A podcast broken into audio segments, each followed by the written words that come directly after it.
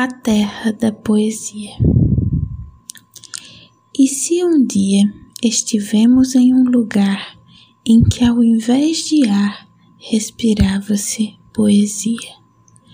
E se toda arte que se cria é apenas uma memória de um passado sem história de quando o tempo sorria? E se aquela magia dos poemas sobre flores forem lembranças das cores que na terra crescia. E se toda a alegria de quando se é criança vier da esperança de que voltaremos um dia.